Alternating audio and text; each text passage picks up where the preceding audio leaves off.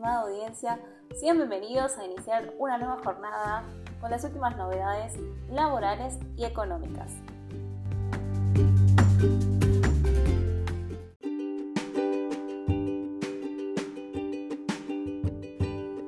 Miles de clubes de barrio y organizaciones sin fines de lucro pueden acceder a la condonación de deudas la Administración Federal de Ingresos Públicos contactó a más de 4.000 entidades con deudas para informarles cómo acceder al padrón fiscal.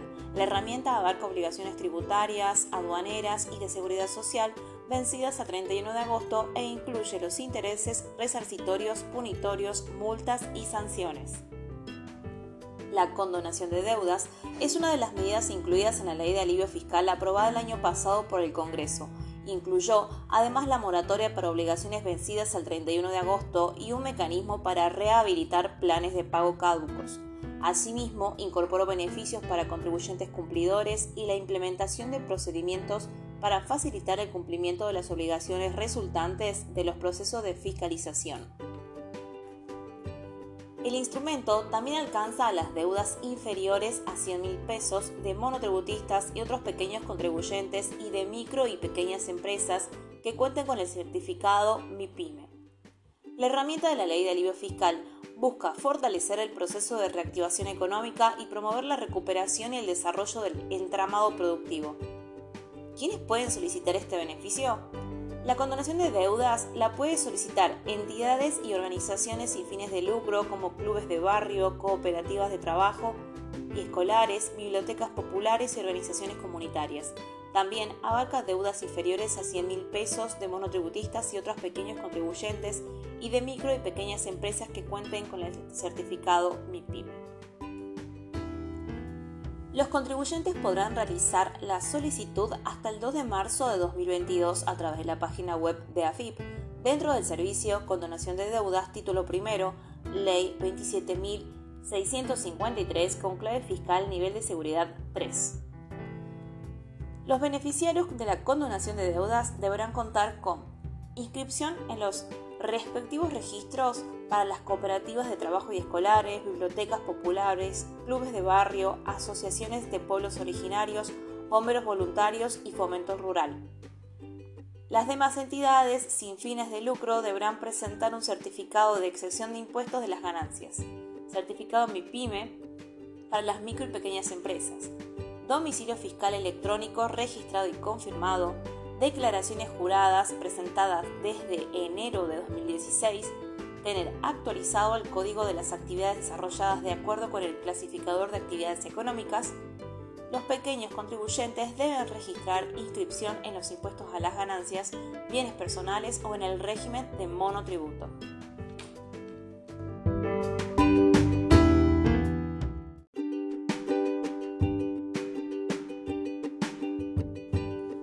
Agrodólares, liquidación de febrero, se encamina a ser récord. Febrero se encamina a romper todos los récords en la liquidación de divisas de campo. Hasta el jueves pasado, el sector había ingresado al mercado de cambios local un poco más de 1.857 millones de dólares. Y de continuar con esta tendencia, las proyecciones indican que cerraría en más de 2.200 millones de dólares. Por lo tanto, lo liquidado hasta el momento ya sobrepasa la marca de febrero del año pasado. Lo cierto es que este panorama se presenta gracias a la super cosecha de trigo que terminó en casi 22 millones de toneladas, mientras los altos precios internacionales de los commodities junto con la constante demanda internacional, generan el escenario ideal para que la economía argentina reciba dólares en un mes clave y en el que incluso por cuestiones estacionales se espera una merma respecto de enero.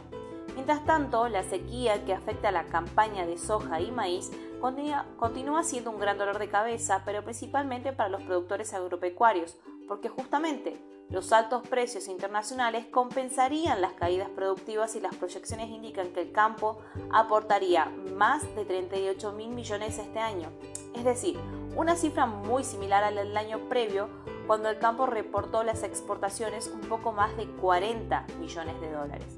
Por su parte, los productores afectados por la sequía, que en algunos casos perdieron la totalidad de lo sembrado con soja de primera, piden mayor asistencia del gobierno vía subsidios, créditos o condonación de impuestos.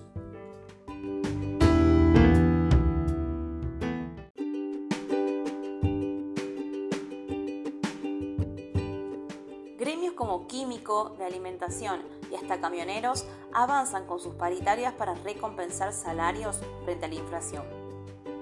Las paritarias del gremio de químicos va de mayo a abril y están cruzando números con los empresarios para actualizar el 43%, alcanzando más el bono de 31 mil pesos.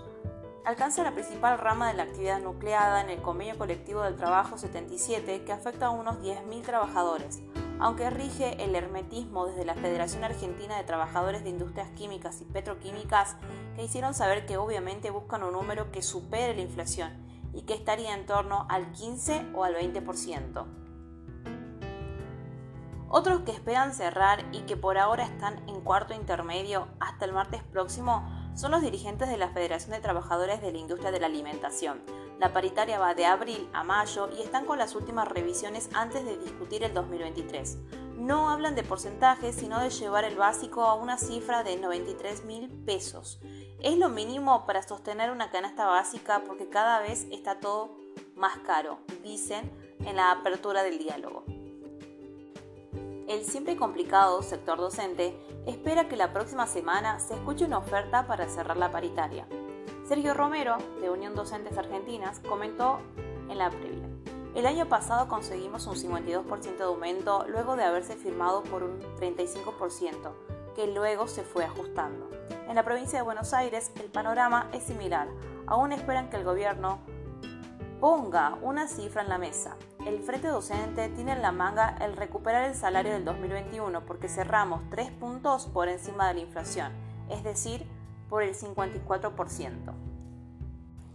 También se incluye en esta puja de paritarias los camioneros, que en junio pasado habían firmado su paritaria con un incremento del 20% en julio y otros dos del 12,5% para noviembre y marzo. Ese acuerdo incluía un compromiso de revisión de lo firmado en la segunda quincena de febrero de 2022, algo que está ocurriendo por estos momentos. Lo de siempre, buscan un aumento que vaya entre el 10 y el 15% para la superinflación.